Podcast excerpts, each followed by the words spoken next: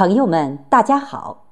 感谢关注郑老师的话，朗读让生活更美好。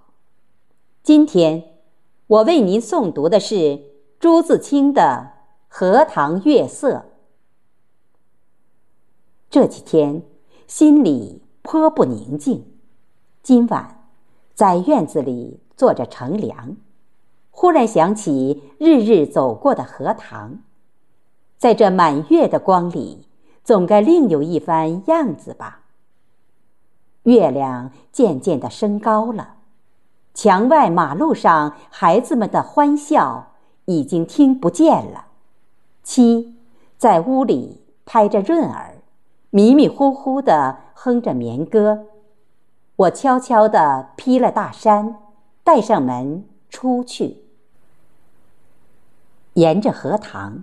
是一条曲折的小梅屑路，这是一条幽僻的路，白天也少人走，夜晚更加寂寞。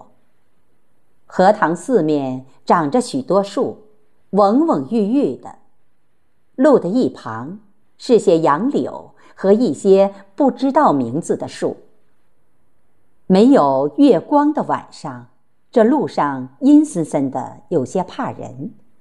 今晚却很好，虽然月光也还是淡淡的。路上只我一个人，背着手踱着，这一片天地好像是我的，我也像超出了平常的自己，到了另一个世界里。我爱热闹，也爱冷静；爱群居，也爱独处。像今晚上。一个人在这苍茫的月下，什么都可以想，什么都可以不想，便觉是个自由的人。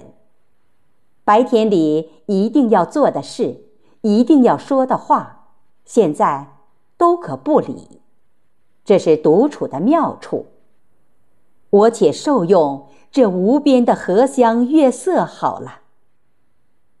曲曲折折的荷塘上面。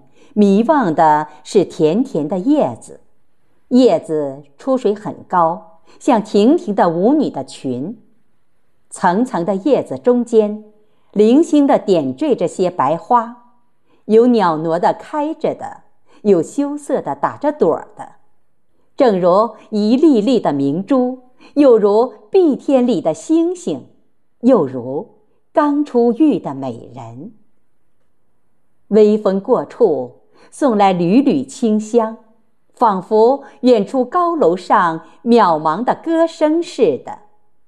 这时候，叶子与花也有一丝的颤动，像闪电般，霎时传过荷塘的那边去了。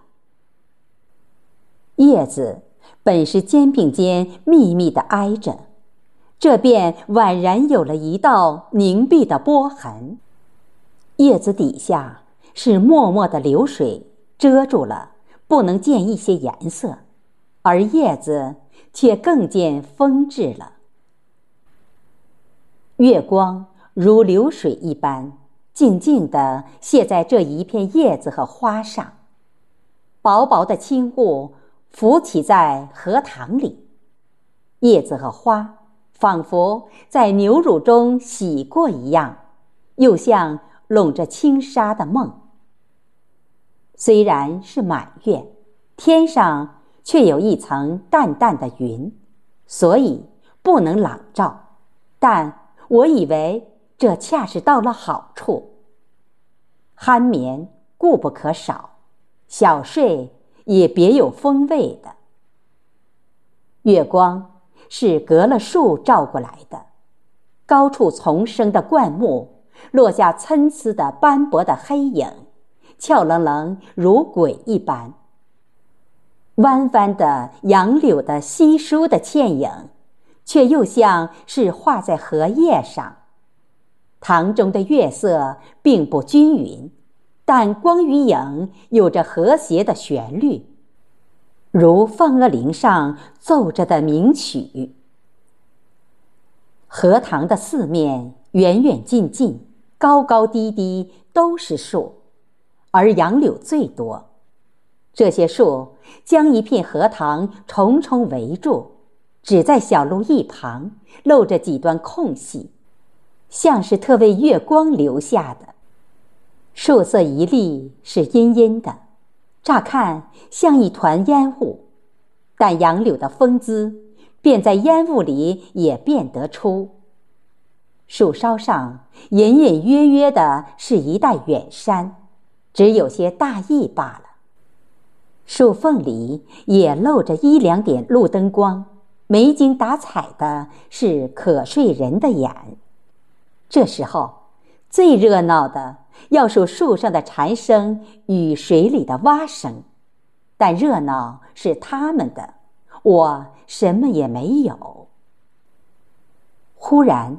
想起采莲的事情来了。采莲是江南的旧俗，似乎很早就有，而六朝时为盛。从诗歌里可以约略知道，采莲是少年的女子，她们是荡着小船，唱着艳歌去的。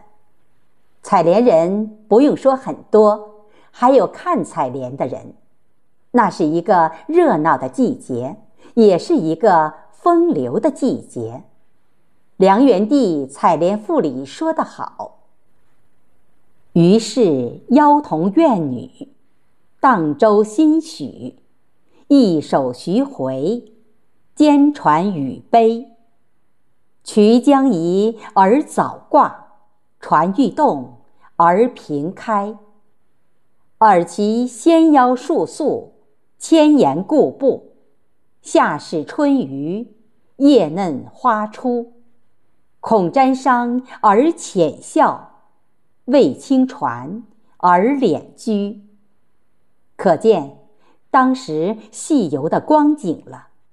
这真是有趣的事，可惜我们现在早已无福消受了。于是。又记起《西洲曲》里的句子：“采莲南塘秋，莲花过人头。低头弄莲子，莲子清如水。”今晚若有采莲人，这儿的莲花也算得过人头了，只不见一些流水的影子是不行的。这令我。到底惦着江南了。这样想着，猛一抬头，不觉已是自己的门前。轻轻的推门进去，什么声音也没有。